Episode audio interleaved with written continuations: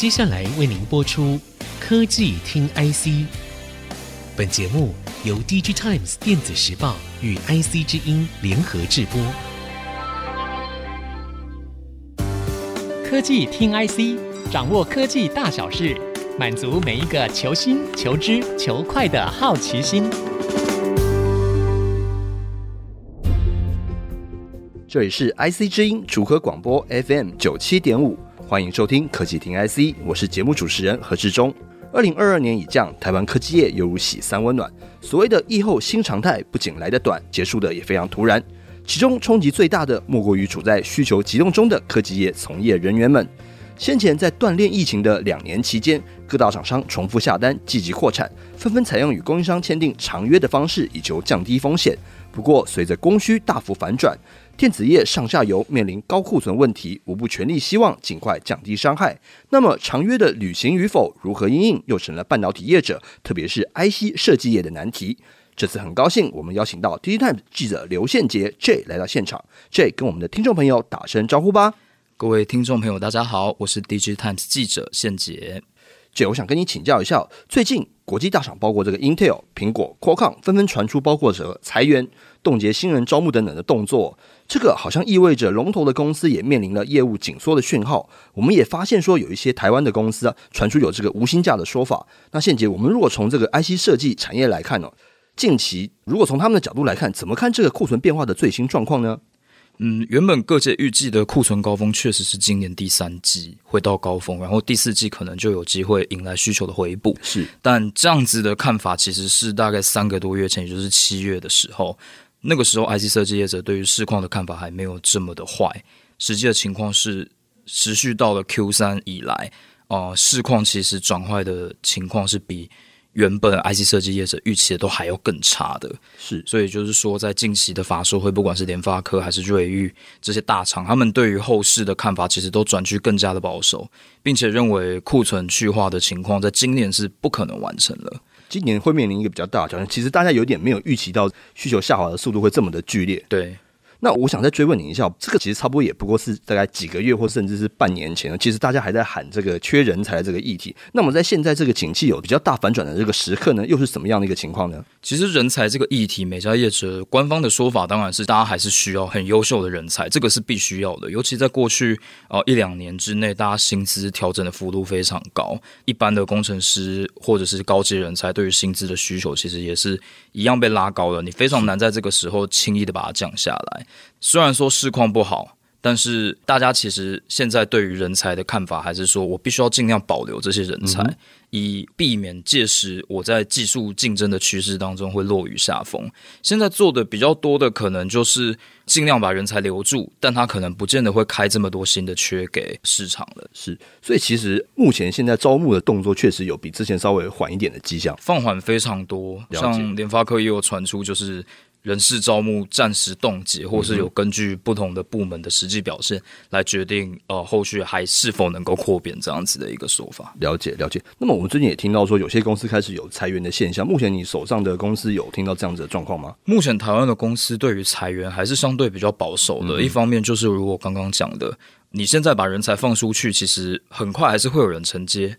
因为对于新技术开发的需求还是很强烈，尤其在市场变坏的情况下，其实大家更有时间去重新整理自己的技术布局，嗯哼，然后为可能未来两到三年的新的产品线去做发展。所以说，IC 设计公司对于人才的需求还是非常的紧迫，只是这时候可能会因为费用的关系，所以他不太可能再像之前一样开出这么高的薪资去争取人才。嗯哼，嗯，所以可能薪资的部分，大家可能最近要观察一下。那刚刚倩姐有提到一个费用哦，那我们最近其实听到一件算是一个业界震撼弹的一件事情啊，台湾有一家老牌的 IC 设计公司翼龙店。然后在法说会上面有讲说，针对之前跟 Foundry 晶圆代工厂所签订的这个长约是确定有违约的现象，要缴交一笔就是为数不小的这个违约金。是，宪杰，您认为这代表什么意义？我认为其实这个这件事情会变成震撼弹，很大一部分是在于说，翼龙店在上次的法说会，叶董事长其实是有强调说，公司并没有轻易的去跟其他的供应商去签长约。嗯哼，那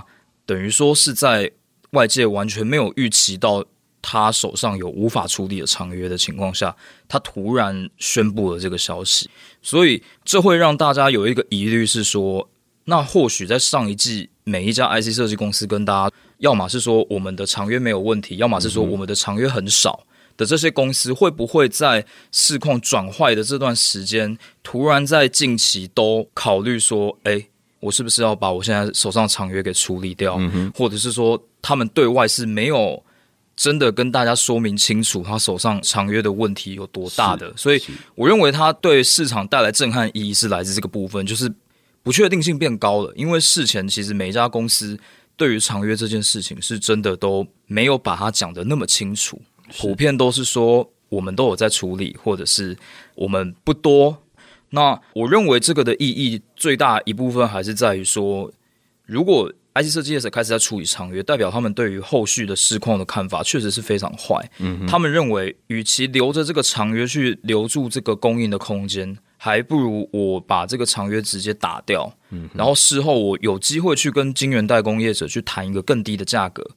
我觉得大家现在在考量的就是这件事情。了解，所以现在你的意思是说，其实现在 Design House 的想法是说，如果两相权衡之下，对对，可能违约是一个比较划算的一个策略吗？对，就像翼龙在法说会说的嘛，他们也是考量了未来营运的弹性跟。会期望说，晶圆代工的供应商，也许在明年它就有可能有比较好的谈判价格的空间。嗯，所以他们认为长痛不如短痛。我现在把这个长约给处分掉之后，我接下来就比较没有那么多负担，我也有机会去谈到比较低的价格。但我认为，其实也不是每一家公司都有办法或是愿意做这样的事情，因为比方说领先大厂来说好了，其实他们有更好的谈判条件，他们可以。比较轻易的去延迟他们的拉货的实现，因为他们的拉货量本来就比较大，那晶圆代工业者也会比较愿意给他们比较好的条件。对中小业者来说，缴交违约金可能就是会相对是一个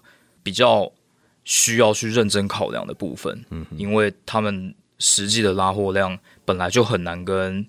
晶圆代工业者去谈判更好的条件了。与其这样子，还不如违约，然后我们再重新谈判。了解，对。所以，现前你预估说，后续可能会有更多的 Design House 会采取直接缴交违约金的这样子的一个做法吗？我认为一定还是会有的。嗯、其实，在翼龙之前就已经市场上就已经传出来，在显示驱动 IC 那边就已经有业者已经做了这样的事情。嗯哼。只是那个时候比较像是说，哦，或许这些业者他是原本的采购策略可能出了一点问题，导致他们不得不这样做。但现在市况的坏已经远远超出设计业者他们普遍的预期，嗯，所以大家可能都必须要真的认真的去精算自己公司接下来的成本结构要怎么调整，来确定我自己要不要用违约金。像上周天钰的法说会，天钰的林董事长对于这件事情也是比较开放式的说法，他认为。会不会处理这个，其实就还是要后续观察，但他并没有说死说他们不会做这件事。了解，了解。所以我觉得大家还要再看看，就是大家的说法应该会是怎么样。没错。那现在其实我很好奇哦，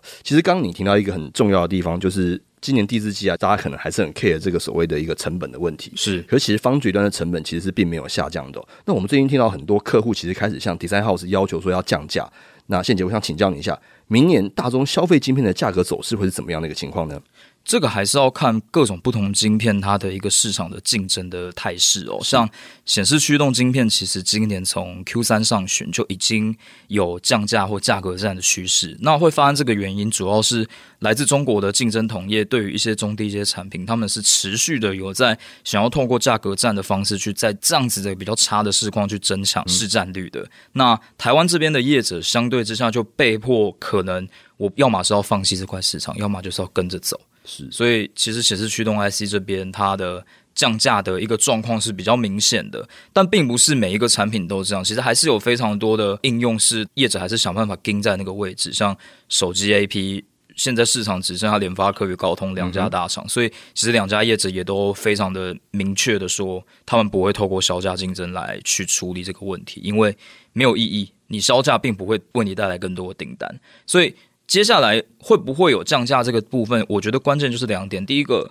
销价是否会带来的更多的订单？嗯哼。第二个就是上游的成本是不是真的有下降？如果上游成本有下降的话，我认为在这个情况下，IC 设计业者才会比较有意愿去把这样子的一个成本下降的部分回馈到客户。否则，大家其实还是会尽量的跟系统厂这边就是去斡旋，希望可以维持既有的价格，因为上游成本现在真的还是踩的蛮硬的。对。所以这个是不是也代表说明年某些特定品项的 IC 设计公司的毛利率会有一些挑战呢？毛利率是一定会更有挑战的。一方面是会有降价的压力，那另一方面是说，其实，在市况比较差的情况下，很多公司都有发现较低规格的产品的销售量就会相对比较好。嗯，因为终端客户发现，诶，有些产品我没有办法压你的价格，但是我现在成本结构确实需要改变的话，他可能就会宁愿那我多拉一点旧规格的产品，比方说 WiFi 五。那较低规格的产品拉货量变多的时候，那它对于公司的毛利率一定会是负面的影响。嗯嗯，嗯，对的，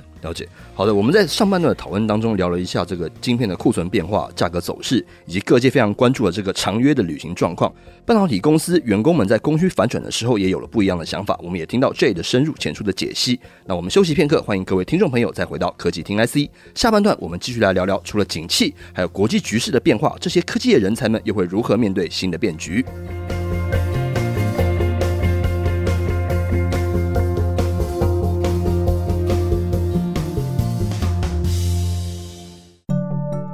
欢迎各位听众朋友回到科技听 IC，我是节目主持人何志忠。我们的节目除了在 IC 之音官网 AOD 可以听到之外，大家也可以上 Spotify、Apple Podcasts、Google Podcasts、KKBox 搜寻科技听 IC。今天我们邀请到 DITIME 记者刘宪杰 J 跟我们聊聊在景气快速变化、国际局势依旧紧张的态势下，科技业人才的动向。Jay，那我想跟你请教一下，今年的十月份，美国进一步扩大对于中国的出口管制，甚至更下达了禁令，禁止美国籍人士在中国的半导体公司服务。现杰，那我们看到两岸半导体产业除了竞争之外，其实有很多的合作。台湾的半导体从业人员是怎么看这次美国禁令升温的影响呢？大家其实非常非常的认真的关注到底下达禁令的范围在哪里。嗯、对于台湾多数的业者来说，其实除了在生产端，包括台积电这些具备先进制程的业者之外，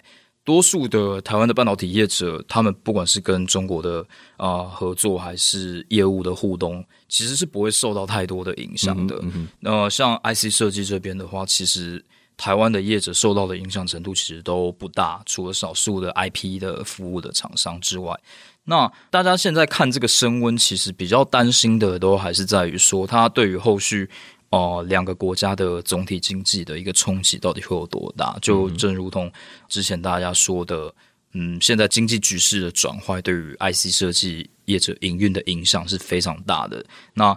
这个部分的冲击是远远比单纯禁止哪些东西去出口还要来的严重。那另一方面，也是因为台湾的 IC 设计公司他们的产品线多半都。不在这次的范围之内，嗯。我们的 IC 设计公司其实没有做到这么先进的一些产品，主要是消费 AI 消费端的，消费端的产品比较多。那可是大家其实也都还是会继续密切的关注，说，哎，这样子，因为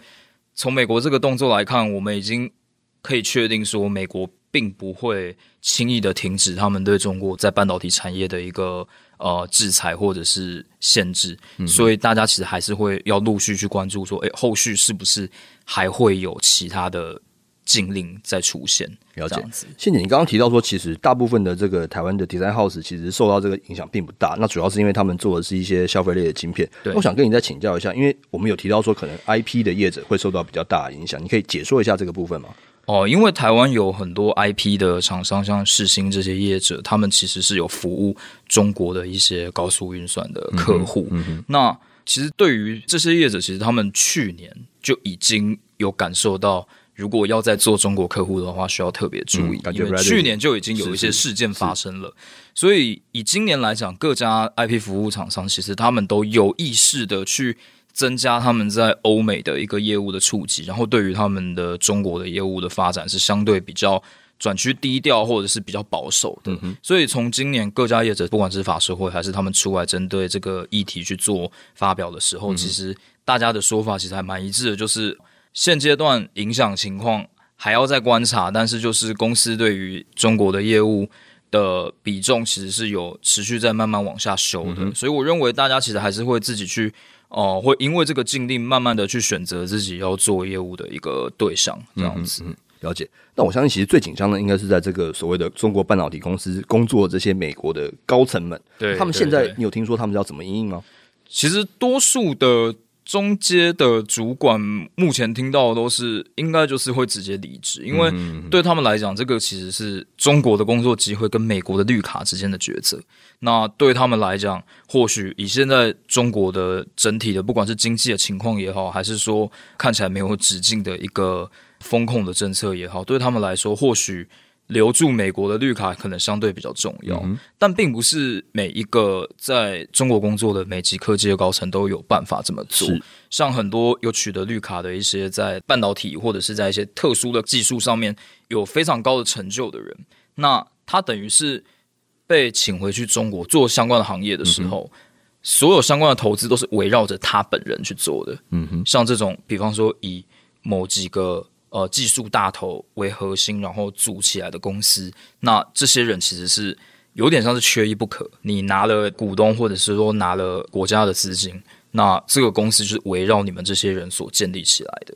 那对他们来讲，他们想要轻易的脱身，其实是比较困难。是。对，所以现在可能会是呃分成这两种情况。了解，了解，对对对。所以我们这个还后续要继续比较密切的观察。那我还有另外一个问题想要请教一下，其实，在过往几年当中，我们知道说，这个中国为了追求这个半导体的自主化，其实是重金挖角全球，也包括台湾的科技业的人才哦。是。那其实这也不算新闻了。那我想请教一下宪杰哦，你怎么观察在这样子的一个变化当中，两岸后续之间人才流动啊，跟挖角这样子的状况的变化会是什么呢？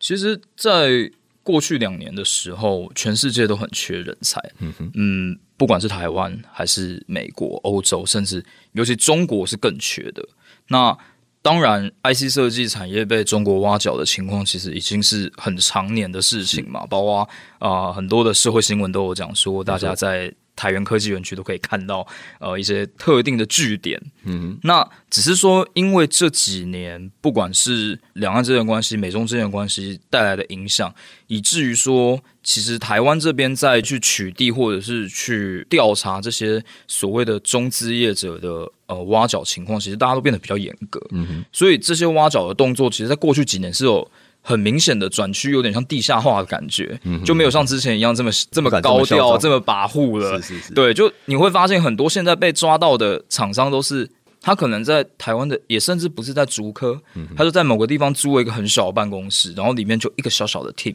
他们看起来像是一般的台湾的办公室在工作，但是其实他们有点像是在为中国的某一些公司，有点像是在台湾这边特别的一个小队这样子。那等于说，这样子的一个转趋地下化的趋势，其实，在接下来，尤其禁令的制裁越来越严重的情况下，我认为他在台湾可以发挥的地方会越来越少。嗯，那对于工程师来讲也是，就是说，在这样的情况下，你不要说去中国工作了，那个风控的政策对大家来讲，其实都是很麻烦的事情。没错，你要为中国业者工作，其实也都是一件具有风险的事情嘛，嗯、尤其是。包括调查局在这方面的调查其实是非常严重的，大家都不希望自己的一个领域上面多了一个污点这样的感觉。嗯，所以我认为接下来几年应该会越来越困难，尤其是挖角台湾人才的部分。了解，其实我们之前也听到说，其实中国公司愿意寄出来的这个薪资条件是非常的夸张的，我们甚至可以形容是一个致命的吸引力，就是尽管在这么多的风险之下，还是有人愿意去中国大陆的公司工作。那您认为说这个就此之后就不会再有这样子的情况了吗？我认为除了薪资之外，那个时候很多工程师愿意过去，其实看重的是中国这些公司，因为都是新的，嗯哼，所以他们认为在那边其实有非常大的向上的发挥空间。嗯、发挥空间这点，其实我认为是更多人他在乎的事情。嗯、所以这个发挥空间现在是否还存在？我认为这个是有疑虑的。等于说，整个中国的半导体产业都已经被美国盯上了，是尤其是像最近中国自己有非常多的高速运算的。晶片的设计公司其实都在美国禁令之下，它的发展受到限缩。嗯、那对于台湾这边的一些工程师来说，他们可能就会觉得，哎，就算薪水很高好了，但是我去，假如说我始终就是碰不到十几纳米的先进制程，甚至更先进的七纳米制程这些东西，这样的技术资源我都没有的情况下，嗯、我能够发挥的空间有多少？我认为这个会是一个很大的影响啦。就是说等于说我去，我可能就真的。完全没有办法再做更先进的东西，那这样子就算钱很多，我还真的要去吗？所以我认为这个部分的吸引力，未来几年可能会在这样子持续的制裁之下，它是会越来越小。了解。我们现在这样听起来，这个去中国这件事情其实充斥了很多禁忌，跟现在看起来有很多的一个不确定性啊。没错。那么我我想再请教一下这个宪杰，那么如果去中国以外，比如说像美国啊或者其他的国家是一个选项吗？目前大概科技业的高阶人才是怎么看这样子的事情？呃，我认为去其他国家仍旧是一个非常具吸引力的选项。嗯哼，如同过去一两年，其实各个海外的欧美的大型的 IC 设计公司，其实对台湾的挖角力道是非常强的。嗯哼，不管是挖角到台湾自己这边的 branch，还是说有的甚至就提供工作签证，就希望你去美国或欧洲那边工作都有。但这个机会窗口现在看起来是比较窄一点的，因为现在就是整体的经济情况是不太好的，所以不止台湾这边的招募上面有一点冻结，其实欧美那边的企业也是对于这方面也稍微都会比较谨慎。那当然，对于所有的高阶人才来说，去到欧美公司工作，其实一直都是比较有吸引力的选项。我觉得很大一部分还是来自于企业文化上面的不同。那这点不管是对于高阶的人才，还是对于一些刚毕业的新鲜人来说，其实这个都是大家非常重视的地方。那当然也有些人，就像我刚刚前面说的，发挥空间的问题。如果欧美的 IC 设计公司，他们其实有更多新的台湾这边没有人在做的产品线或是一些技术在发展的时候，那台湾这边对于这些新的技术有一些企图心的人，他们可能就更愿意。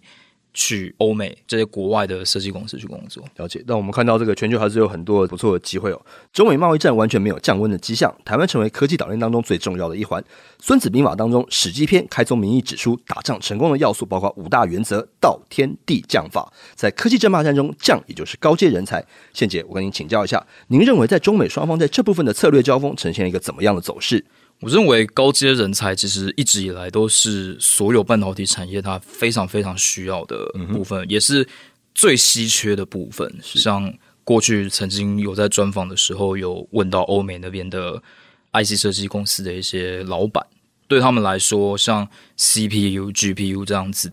熟悉这些架构的这种高阶人才，其实是非常非常少的。嗯、对大家来说，基础的工程师也许去大学或是各个地方都找得到。但是这种在业界累积很长的经验，或者是他在学术上有很大的成就的一些高阶的人才，其实是非常非常不可多得。嗯、所以，我认为中美双方在这部分的一个竞争还是会持续。只不过，我会觉得说，以现在美国寄出这么多禁令的情况下，我认为中国要再取得这样子的人才，难度会变得有点高。虽然说美国的禁令只针对有拿绿卡，也就是具美国国籍的人，是，但是。毕竟，多数的高阶技术，尤其是半导体的部分，其实很大一部分都来自于美国的学术单位。嗯。所以，在这方面来看，你可以说，中国未来可能会对于美国技术输入完全断档的情况下，其他国家，即便是其他国籍的人才，他要去中国厂商工作，他也必须考虑到说，